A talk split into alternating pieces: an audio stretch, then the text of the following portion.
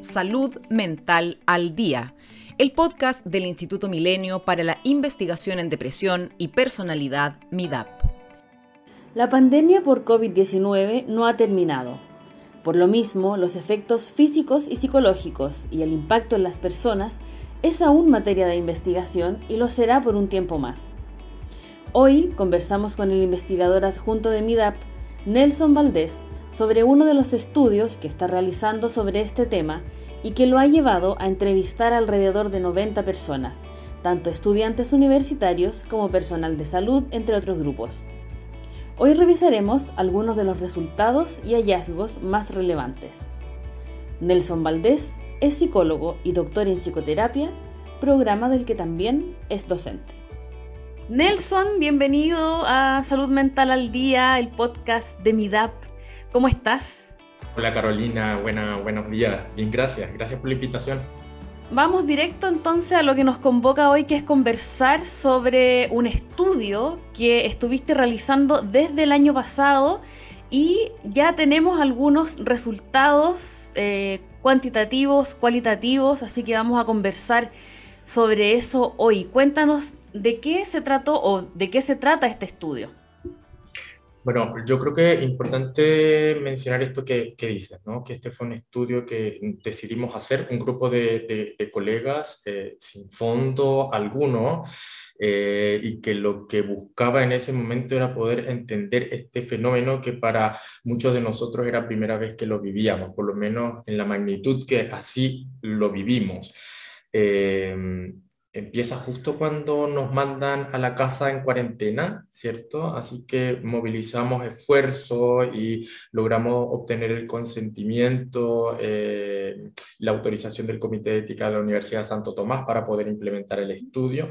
Como me mencionabas tú, se trató de un estudio, se trata porque todavía está en, en, fase de implementación, eh, estamos finalizando, sí, pero, pero se trató de un planteamiento que proponía una investigación con una patita cuantitativa que implicó generar una especie de encuestas a nivel nacional eh, con preguntas de autorreporte en relación a el impacto psicológico y físico del confinamiento de la cuarentena en la población en general.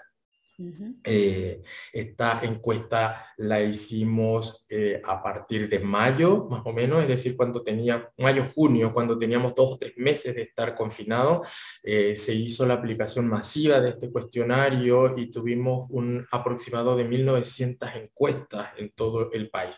Y a partir de esos resultados se empezaron entonces a generar algunos esbozos de cómo estaba siendo vivida la pandemia y, y el confinamiento en la población, pues encontrándonos con lo, confirmando lo que la mayoría de las investigaciones en otras pandemias anteriores habían indicado que tenía que ver básicamente con un aumento o la aparición de sintomatología depresiva y ansiosa en la población.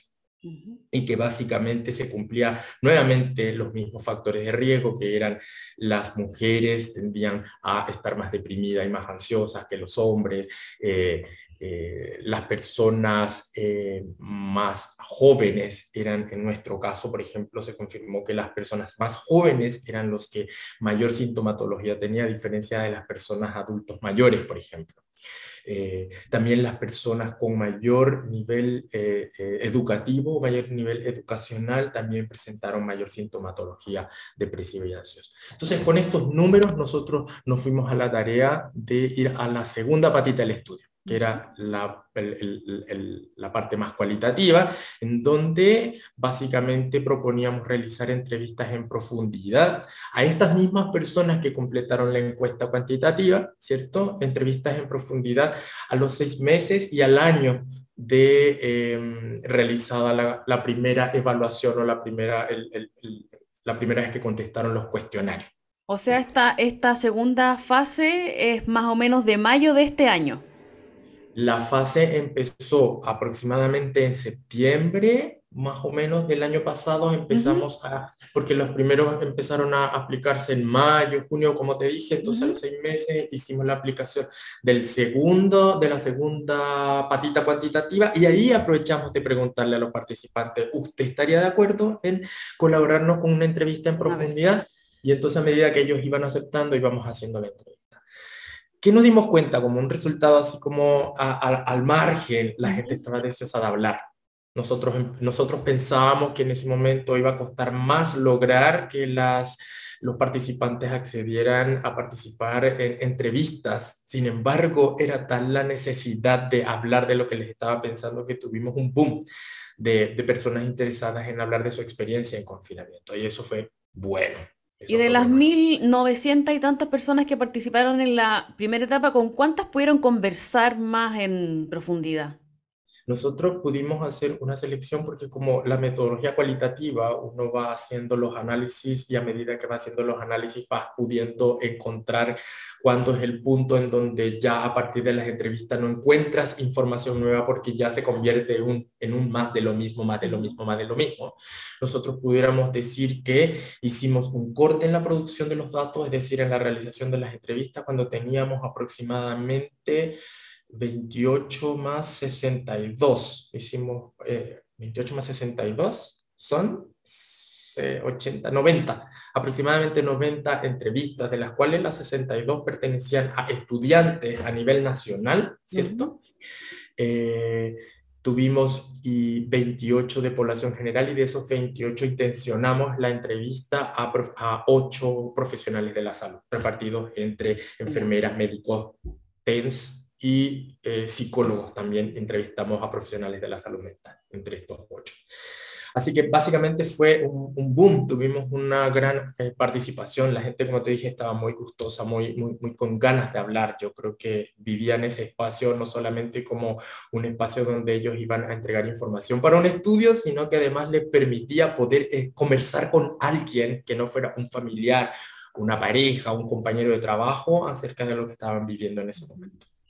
Y ya que intencionaron este grupo eh, para poder conversar y conocer más eh, las experiencias del personal de salud, ¿qué fue lo que encontraron ahí?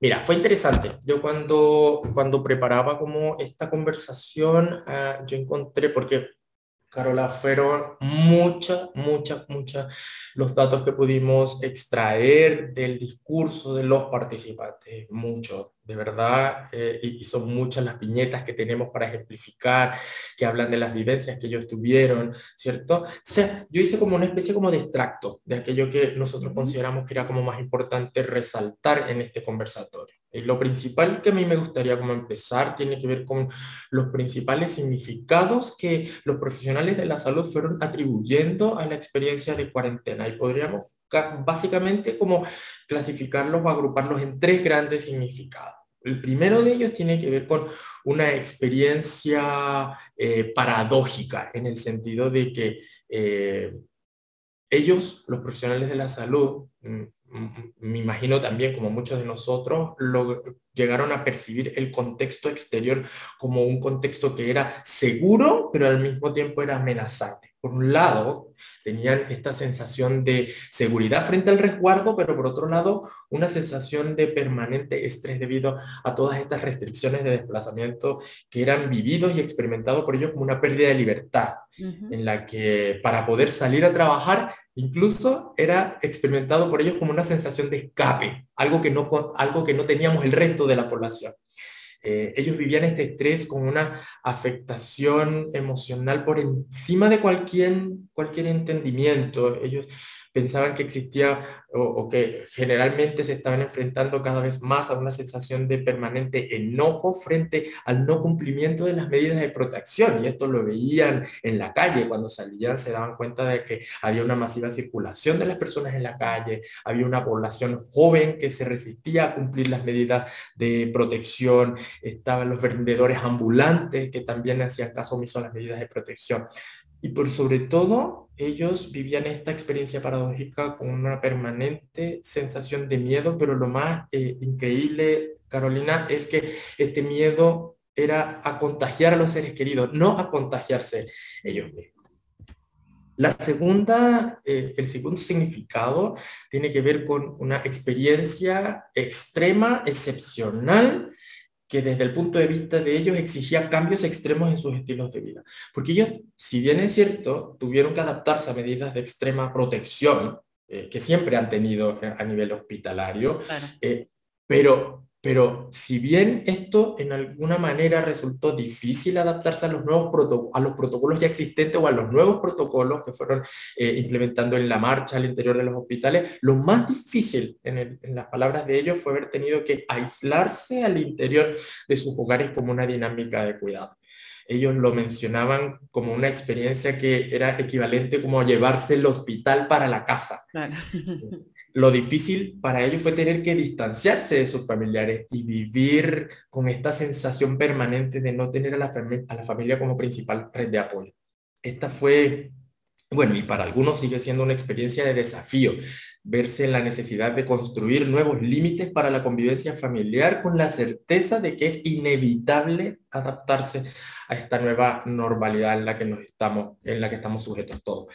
La tercera, el tercer significado que pudiera agrupar los, los, distintos significados que ellos fueron entregando, es eh, percibir esta experiencia de pandemia como una experiencia adversa que es mejor enfrentar con mucha fortaleza. Y este fue uno de los bonitos significados que encontramos porque tiene que ver con los valores que ellos aprendieron y que muchos de nosotros hemos aprendido durante el ejercicio de nuestras profesiones, pero en el caso de ellos planteaban que se trataba de tener una fortaleza para cumplir con las medidas normativas en salud con compromiso una fortaleza para aplicar con sabiduría todos los conocimientos adquiridos durante su formación como profesionales de salud. Eso implicaba sabiduría, eh, implicaba esperanza, fortaleza para, para mantener el optimismo con respecto al fin o la evolución de la pandemia, eh, fortaleza para mantenerse conscientes de sí mismos y también de los demás. Y esto se traducía en una especie de, de, de, procurarse mayor tiempo de introspección y mayor tiempo de conexión familiar. Y por último, eh, algo que ellos agrade que, mencionaban con mucho agradecimiento tenía que ver con la fortaleza para reconocer con empatía el apoyo incondicional recibido por parte de la comunidad y que ellos muchas veces consideraban como estrictamente necesario. Nelson, y hay otro grupo también que mencionaste eh, que tiene que ver con los estudiantes. Bueno, conversamos hace algún tiempo con Javier Morán, que también hizo un estudio en esa línea. ¿Qué fue lo que encontraron ustedes en este grupo? No sé si podemos caracterizar un poquito más si eran estudiantes universitarios, de pregrado. Sí, en, el caso de los estudiantes universitarios nosotros logramos hacer mm, aproximadamente 62 entrevistas a nivel nacional, como lo mencionaba. Eh, y básicamente utilizamos el mismo, la misma pauta o el mismo guion temático para guiar la conversación que usamos con la población general y con los profesionales de la salud. En el caso de los estudiantes, fíjate que lo que más llamó la atención fue el tema de, por un lado, agradecer la existencia de las tecnologías de información como una de las estrategias que les permitió afrontar eh, este periodo de confinamiento. Se echaba mucho de menos, Carolina, el tema del contacto con los compañeros el contacto del cara a cara con los profesores. Eh, por ejemplo, eh, ellos mencionaban que mil veces preferían más la educación o el aprendizaje en persona que eh, eh, a través del contacto en pantalla.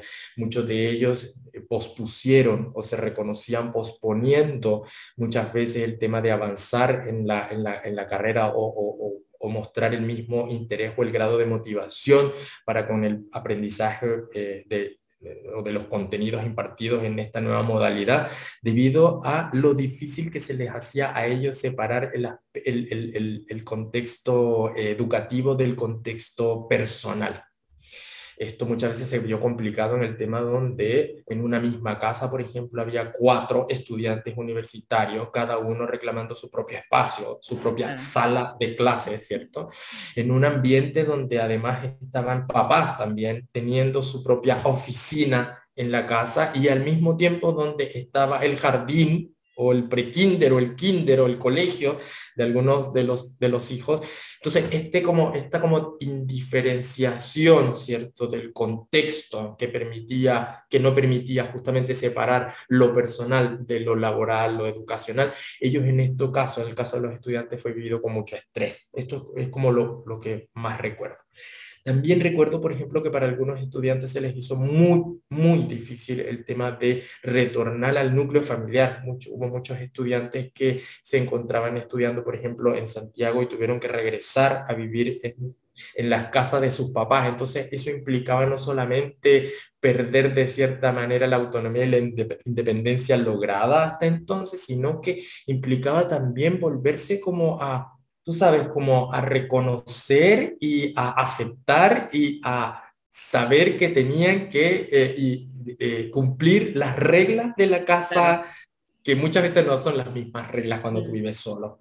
Eh, eso y la dinámica familiar fue también un escenario que complicó hartos a los estudiantes. Nelson, este estudio, bueno, tiene una particularidad que es súper interesante, que es esta medición luego de varios meses. Ya cuando comenzaron, bueno, a fines del año pasado, ya, bueno, la pandemia continuaba, pero había un poco más de apertura, ya se podían hacer un poco más, eh, más cosas, no estaban todas las ciudades en confinamiento, aunque seguíamos con toque de queda, pero había algo más de flexibilidad. ¿Cómo fue cambiando la percepción de las personas eh, con el tiempo? Porque claro, mayo fue, fueron meses súper duros, abril, mayo, junio, pero ya luego empezó un relajo. ¿Cómo, cómo lo percibió la gente? Sí, y en ese sentido, eh, la entrevista permitió poder pesquisar eso, a diferencia de los cuestionarios que se aplicaron más en la, en la, en la línea cuantitativa porque a través de la entrevista nosotros fuimos preguntándole a los participantes cómo fue en mayo, cómo fue en junio, cómo fue en septiembre, cómo fue en la Navidad. Íbamos preguntándole, intentando hacer una reconstrucción, ¿cierto? De manera retrospectiva del fenómeno. Y por ejemplo, nosotros observamos que al inicio, en el caso, por ejemplo, de los profesionales de la salud, hubo una despreocupación por los riesgos de contagiarse. Uno, porque porque tenían más conocimiento de los síntomas debido a la formación, porque algunos de ellos además contaban con aprendizajes eh, obtenidos en pandemias anteriores, por, por, ejemplo el de la gripe porcina, eh, porque en ellos también hubo una especie como de normalización de la pandemia debido a la formación profesional, pero lo que más llamó la atención es que en ellos particularmente siempre hubo una especie de aceptación anticipada del contagio inminente debido al trabajo que realizaban. Ellos siempre dijeron desde el inicio, yo sé que me voy a enfermar, yo sé que de esta no me voy a librar. También hubo una em, preocupación permanente por el contagio, como dije anteriormente, pero no por el contagio eh, propio, ya que eh, esto no evitó que ellos estuvieran estresados y estresadas, ya que ellos vivían permanentemente preocupados de contagiar a sus propios familiares, sobre todo aquellos que tenían contacto con su familia o bien preocupados del contagio de familiares que también eran profesionales de la salud. Eh, parejas que eran médicos, parejas que eran enfermeros también, o enfermeras, eh, y, ellos vivían también preocupados de que se enfermaran y esto implicara también en una posibilidad de aumentar el riesgo, sobre todo en los familiares que eran mayores de edad o que tenían algún tipo de enfermedad adicional que los hacía ser más de riesgo. Em, también ellos vivieron con mucho temor todas las contradicciones que se vivieron eh, a través de los medios de comunicación. Eh, ellos mencionaban que estos mensajes muchas veces sí resultaban tranquilizadores, pero que la mayoría de las veces terminaban alarmando a la población sin realmente estar informando. Y que en lo que en su mayoría estuvo de acuerdo fue que los medios de comunicación entregaron mensajes que parecían o daban a entender que eran preventivos, pero que en la práctica resultaron ser demasiado tardíos. En cuanto al sistema de salud, también es importante decir por lo menos que en un inicio en ellos hubo la sensación de que las autoridades estaban tomando decisiones de manera reactiva. Y lo que sí hubo fue mucha mucha comunicación informal al interior de los hospitales que además era más validada entre ellos, puesto que se trataba de las advertencias que se entregaban entre los propios pares provenientes de colegas expertos. Y esto hizo que al inicio, en muchos de los casos por decisión propia, se adoptaran por lo menos dos medidas principales. Una, se comprara productos esenciales de manera exagerada frente a la incerteza, de manera de tener abastecido el sistema de salud. Y por otro lado, se adoptaron medidas de autocuidado extremo en el núcleo familiar, como, como mencioné anteriormente, que era el, físico, eh, el distanciamiento físico entre los familiares. Eh, lo otro también, Carolina, es que a diferencia de la población general, eh, los profesionales de la salud no experimentaron tantos conflictos al interior del núcleo familiar debido a la convivencia diaria, como sí nos pasó a muchos de nosotros, sino todo lo contrario, se vieron afectados por el distanciamiento físico cada vez mayor de sus seres queridos. Y aquellos eran, y, y sobre todo aquellos que eran padres porque empezaron a percibirse más preocupados de las consecuencias psicológicas que dejaría la pandemia de sus hijos al vivir en confinamiento, alejados de uno de ellos, de, uno o ambos padres, alejados de, de, sus pares también en el colegio, etcétera. Otra, otra de las formas en que se vio que fue evolucionando esta mirada de la pandemia tuvo que ver también con eh, la resignificación. Eso sobre todo en, cuando se les preguntaba, ahora que, que, la pandemia ha ido pasando, ahora que hemos ido evolucionando en la fase, ahora que tenemos un poco más de relajo, como, como decías tú, ¿cómo, cómo miras tú para atrás el tema de la pandemia? Eh, y yo creo que eso no es propio solamente de los profesionales de la salud, yo creo que es algo que nos ha pasado a todos nosotros y que de alguna manera nos vimos a nosotros mismos también valorando la vida por encima de lo material. Y en el caso de los profesionales de la salud, se vieron siendo capaces de mm, adaptarse a nuevas formas de rutina y se vieron a sí mismos replanteándose nuevos proyectos de vida que antes ni siquiera lo contemplaron como, como una posibilidad siquiera. Tú bien eh, cuentas que para los profesionales de la salud lo de la pandemia no es algo tan nuevo como para el resto, ¿no? Sí resultó ser algo nuevo para todos en el sentido de la magnitud y del, del tiempo, ¿no? Eh, algo que ustedes también abordaron tiene que ver con cómo las personas pudieron sortear o, o cuáles fueron las estrategias utilizadas, porque, bueno, en algún momento lo vi en redes sociales hace poco como ¿En qué momento se nos ocurrió hacer juntas por Zoom, compartir una cerveza frente a la pantalla? Es como que hoy día, si uno lo mira para atrás, es como, ¿en qué estábamos pensando que eso eran los espacios como de socialización, ¿no? Entonces, bueno, eso me gustaría saber, como cuáles fueron las estrategias que ustedes encontraron eh, y, qué te parece a ti, ¿no? Ya desde un punto de vista profesional, ¿no? Como como todas estas estrategias que, tuvimos que empezar a implementar eh, súper así sin, sin saber, ¿no? Cómo, cómo mm. iba a resultar. Sí, yo creo que en el caso de ellos y en el caso de todos nosotros nos vimos eh, recurriendo a estrategias, como dices tú, que antes hubiésemos pensado como insólito hacer. De hecho, por ejemplo, en otro momento, pre-pandemia, quizás si, hubiese, si me hubieses tenido que entrevistar, hubiésemos estado cara a cara haciendo la entrevista, ¿cierto? Probablemente, sí.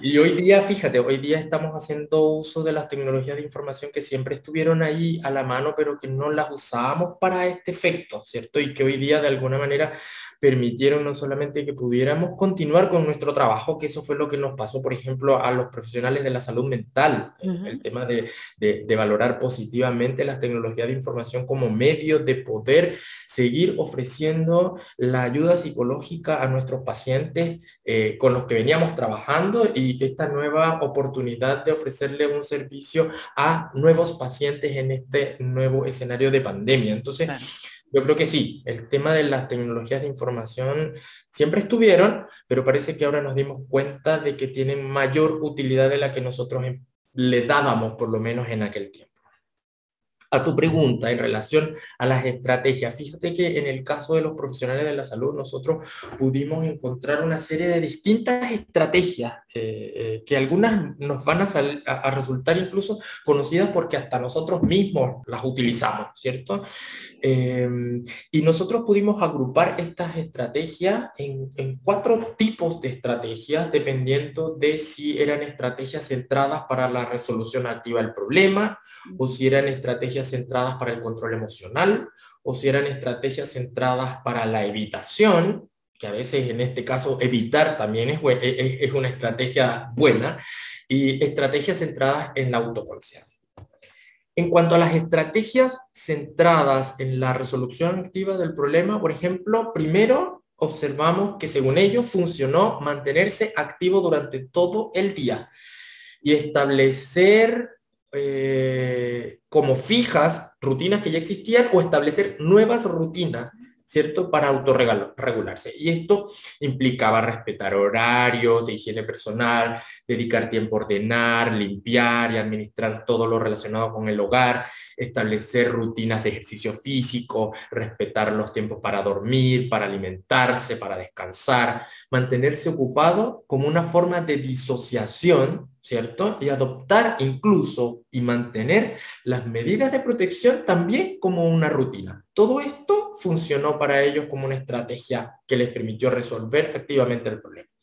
Otra estrategia tuvo que ver con establecer tiempos de desconexión y actividades de entretención.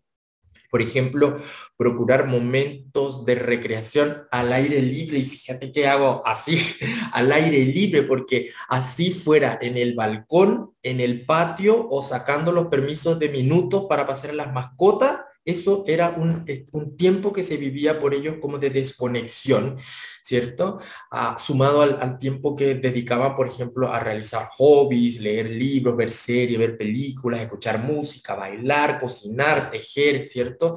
Y en el caso de los profesionales de la salud fue imperativo el tema de hacer uso de su periodo de vacación.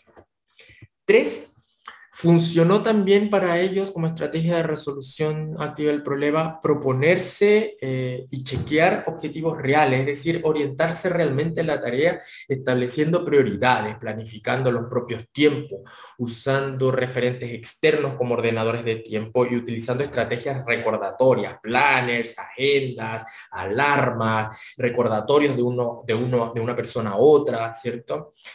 Cuarto, em, funcionó disminuir el distanciamiento físico y emocional con los seres queridos. Como dices tú, nunca antes hicimos tantas videollamadas como en estos dos años, ¿cierto? Establecimos nuevas formas de conexión a través de las tecnologías de información, videollamada, el WhatsApp. De hecho, hubo un tiempo durante la pandemia donde nos quedamos como parte del día sin WhatsApp y nos quedamos todos sin saber qué hacer, ¿cierto?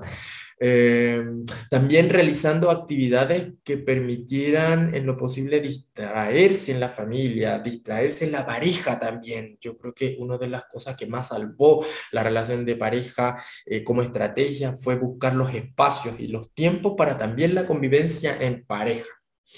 Em, cinco, estaba separar los contextos laboral y personal en el hogar. Pero fíjate que esto es interesante porque ellos lo plantearon que más que poder hacer una separación física de los contextos, ¿cierto? Implicaba utilizar más bien los espacios virtuales como reguladores, de manera que yo como persona iba a procurar un yo ejecutor en mis, en mis asuntos laborales, al estar conectado en mi clase, en la atención de paciente, ¿cierto? Pero iba siempre a estar pendiente de, que, de tener una especie de yo distendido o relajado en todo lo relativo al asunto del hogar. Y eso implicaba también bajar la, el nivel de autoexigencia. Si antes yo no podía acostarme a dormir sin lavar los platos, ahora me tenía, me tenía que dar lo mismo, dejar los platos sucios sin lavar y lavarlos al día siguiente, porque eso implica era una estrategia que a mí me, de alguna manera me, me permitía autorregularme. Y por último, Carolina, que yo creo que también salió en el caso de los profesionales de la salud, fue el tema de solicitar ayuda de algún especialista si fuera necesario, sobre todo en el caso de las enfermeras y los TENS, eh, que se vieron eh, ¿cómo se llama?, afectados por afecciones dermatológicas. Hubo erosiones faciales debido al uso de la mascarilla, que les afectó el tema de su, de su cara. Entonces tuvieron muchos de ellos que recurrir a especialistas. Em, en cuanto a las estrategias del control emocional, fíjate que acá llamó la atención lo siguiente. Si bien es cierto, eh, ellos tenían clara la necesidad de darle ánimos a los otros, ¿eh? darle ánimo a sus familiares, darle ánimo a sus compañeros de trabajo, darle ánimo a nuestros estudiantes, darle ánimo a nuestros pacientes, etcétera. Ellos también dejaron claro que algo que tuvieron que aprender durante esta pandemia tenía que ver con la necesidad de aprender a darse ánimo a ellos mismos también. Y esto fue algo que aprendieron en pandemia. Eh, y sobre todo porque esta introspección que yo hablaba anteriormente implicaba guardarse las emociones, ¿cierto?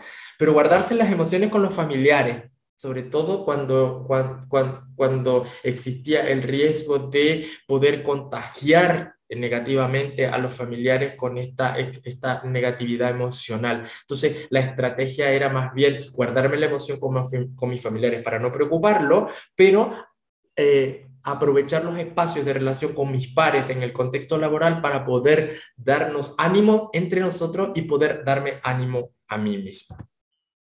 En cuanto a las estrategias de evitación, funcionó. Bueno, uno, evitar. Yo creo que eso nos, nos, nos, nos, toca a todos. Evitar la sobreinformación, porque a través de los medios de comunicación, ya sabes, todos estos mensajes que se mandaban, entonces esto implicaba alejarse de los entornos noticiosos, implicaba también eh, procurar una especie de atención selectiva, en el caso de los profesionales de la salud mental, buscar evidencia científica por cuenta propia y esto va mucho de la mano también con tratar de evitar el uso excesivo de las redes sociales y utilizarlas, la tecnología de información para el contacto con los seres significativos. Funcionó también, Carolina, evitar el riesgo de contagio incorporando hábitos de autocuidado. Funcionó evitar las discusiones con los demás. Y esto implicaba tomar conciencia de que eh, muchas veces yo tengo responsabilidad en los conflictos y darme cuenta de eso es un paso y algo necesario, pero también aprender a aceptar que hay personas que son mucho más resistentes a los cambios y en lo posible procurar resolver los problemas a tiempo. Y también lo que decía hace un momento atrás, evitar compartir las propias emociones, que es una especie de introversión necesaria que decían hace un ratito, con los propios familiares de manera de no generarles miedo. Y por último, están las estrategias centradas en una mayor autoconciencia, que esto es lo que está relacionado con esta finalmente resignificación de la pandemia como una experiencia positiva o como una posibilidad de poder realizar cambios. Y que esto tuvo que ver básicamente con uno, practicar la observación de las propias capacidades, potencialidades, posibilidades, y eso implicaba valorar mis recursos, ¿cierto? Y disminuir los niveles de exigencia, es decir, enfrentarme con las distintas tareas, con los distintos problemas, pero irlos resolviendo poco a poco. Funcionó también una mayor conciencia corporal, esto que escuchamos nosotros cuando dicen escuchar el cuerpo, es decir, aprender también a prestar atención, a identificar y a atender los dolores físicos que muchos de ellos estuvieron sintiendo. Funcionó además buscar un significado para la pandemia, como dije hace un momento, valorar, valorarlo finalmente con una experiencia positiva, como la oportunidad de realizar cambios prioritarios en la vida, nuevos proyectos de vida funcionó un cambio de actitud como, como un recurso, eh, ser más resiliente, más tolerante, más compasivo, más optimista, más hermético muchas veces por necesidad, más alegre. Y fíjate que para algunos de los, de los entrevistados inclusive funcionó eh, volver a retomar o empezar a tener una vida espiritual como una especie de recurso personal. Todas estas fueron las estrategias que nosotros encontramos en los profesionales de la salud mental. Como te dije, muchas de ellas, por lo menos yo las voy citando a medida que te las voy diciendo y me voy haciendo eco de que yo incluso, no sé si te pasa a ti Carolina, pero yo muchas de esas también las implementé y yo creo que fue algo que le pasó a la mayoría de la población. Bueno, eso que, que comenta es súper interesante porque en el fondo nadie nos dijo, ¿no? Como busca... Claro, exacto, haz esto, no sé, inicia una búsqueda espiritual o lo que sea, ¿no? Porque claro, se, daban algunas ideas generales, ¿no? Como, no sé, si es que se puede salir a caminar o qué sé yo, el, que, que sea disminución del contacto físico, no social, pero, pero aún así, eh, cada persona buscó por sí misma una serie de estrategias para poder sobrellevar de, mejor forma esto, todo, este tiempo.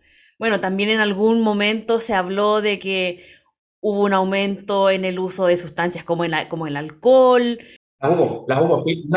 fíjate que una de las preguntas era eso, porque preguntábamos, oye, ¿cuáles fueron las estrategias que en tu caso resultaron más efectivas? Es decir, que te resultaron. Y, salieron estas que mencioné, ¿cierto? Pero también hubo, ¿y qué estrategias o qué, qué, qué cuáles fueron las que no te resultaron? Las que no resultaron fueron justamente esas, fue evadir, fue consumir más alcohol, fue dejar de hacer ejercicio físico, fue encerrarte, ¿cierto? También, también, también lo mencionaron. Sobre todo en el caso de los estudiantes. En el caso de los estudiantes se observó más este recurrir a estas estrategias que no fueron efectivas. Y lo otro que observé en los estudiantes es el tema de que muchos de ellos eh, eh, empezaron a hacer, por ejemplo, no, no solamente ejercicio físico como deporte, porque encerrado es muy poco el deporte que puedes hacer, al menos que sea como muy, muy focalizado. La mayoría de ellos recurrió, por ejemplo, al tema del yoga. Eso, eso llamó la atención, como, como, como una manera de, de, hacer ejercicio físico, pero también como conectarte con esta, como con esta introspección que mencionaba yo hace un rato atrás. Claro, o sea, igual es súper interesante esta prueba de estrategias, porque si bien algunas no, no funcionaron y, la gente da, dio cuenta de eso, eh, sí se ve, pareciera como, como esa búsqueda, como, bueno, tengo aquí un tremendo desafío, ¿cómo lo voy a enfrentar? Porque tampoco sabemos cuánto va a durar, cómo se va a ir resolviendo, entonces también eso creo yo que tiene mucho significado, ¿no? Como que nos dice mucho sobre nosotros y nosotras. Sí, sí, sí. Y sobre todo, fíjate que es, cierto, uno podría pensar, estamos volviendo a la presencialidad, pero yo creo que si todo sigue como se está planeando que va a ser, y en marzo los estudiantes van a poder regresar presencialmente de lleno a a la, clase, a la universidad, yo creo que nosotros como docentes y como profesionales de la salud mental deberíamos hacer algo para irlos acompañando en este proceso de volver a la presencialidad. Muchos de ellos ni siquiera han tenido la experiencia de estar en presencialidad. Algunos ya han ido de a poco en la presencialidad, pero, pero existe mucho temor, sobre todo aquel asociado con las relaciones interpersonales. ¿Cómo me voy a relacionar yo en presencialidad con mis compañeros? Yo creo que ese es un deber, yo creo que ahí estamos todavía al debe, estamos al tiempo, ojalá no seamos como, como, como decían los profesionales de la salud, en donde uno da la impresión de que está tomando medidas de manera preventiva, pero que al final de cuentas es solamente reactiva. Yo creo que estamos a tiempo de poder acompañar, en el caso de los estudiantes, acompañarlos a una vuelta o a un inicio de la presencialidad, eh, tú sabes, acompañado. Claro, sobre todo para quienes tuvieron su primer año universitario el año pasado, y este, o sea, claro, son, son grupos que con suerte se han visto en persona y comparten clases con la cámara apagada, o sea, es un escenario muy poco conocido en realidad. Sí, yo creo que el ser humano es un ser cambiante, vamos como una de, nuestro, de nuestras ventajas, ¿cierto?, es poder irnos adaptando a los cambios. Pero yo creo también que esta adaptación es lenta, no es de un día para otro, por lo tanto tuvimos dos años para acostumbrarnos a esta modalidad. Yo creo que también necesitamos tiempo para desacostumbrarnos y acordarnos o aprender, aquellos que no lo vivieron así, eh, la presencialidad como una modalidad, de la, como la modalidad de vivir, de trabajar, de estudiar, ¿cierto? Sí. Nelson, para ir cerrando esta mm, conversación, te quería preguntar cómo sigue este estudio. Muy buena pregunta porque agradecemos eh, al Instituto Milenio, ¿cierto? Hace poco nos otorgaron un fondo para finalización que va a permitirnos terminar de, de realizar las últimas entrevistas que estamos haciendo eh, para alcanzar la saturación de los datos, eh, transcribirla y pagarle a los codificadores. Entonces, como quien dice, estamos en dos momentos. Uno, finalizando la etapa cualitativa, haciendo como la integración de los resultados. Y dos, estamos en el análisis estadístico de la segunda aplicación de la encuesta al año de haberse aplicado la primera, eh, de la, primera medición de síntomas en, mayo, junio del 2020. Entonces, como quien dice, estamos simultáneamente finalizando ambos estudios y esperamos de aquí a mediados del 2022 poder ya tener eh, los resultados finales para poderlos publicar. Bueno, Nelson, muchas gracias por tu tiempo, por esta conversación. Seguramente vamos a seguir hablando de el impacto de la pandemia en nuestra vida, así que bueno, seguramente vamos a conversar otra vez cuando ya tengas tu, tu, estudio listo, publicado y con los resultados finales. Eh, esperemos que así sea, Carolina. Bueno, y nuevamente, en mi nombre propio, y en nombre de todo el equipo que está acompañándome en la realización de este estudio, porque suena como que como, como, si, de, como si fuera el único que estuviera, no, detrás de mí hay personas que están colaborando en haciendo las entrevistas, transcribiendo, codificando, los que están haciendo la recolección de datos cuantitativos, las personas que están, están colaborándonos haciendo los análisis estadísticos. Entonces es un gran equipo que hace dos años atrás se puso el, la meta de poder poder, de poder explicar este fenómeno que para muchos de nosotros era nuevo. Así que gracias a, todos ellos y gracias a ustedes también por la invitación. Listo, que estés muy bien. Gracias. Chao.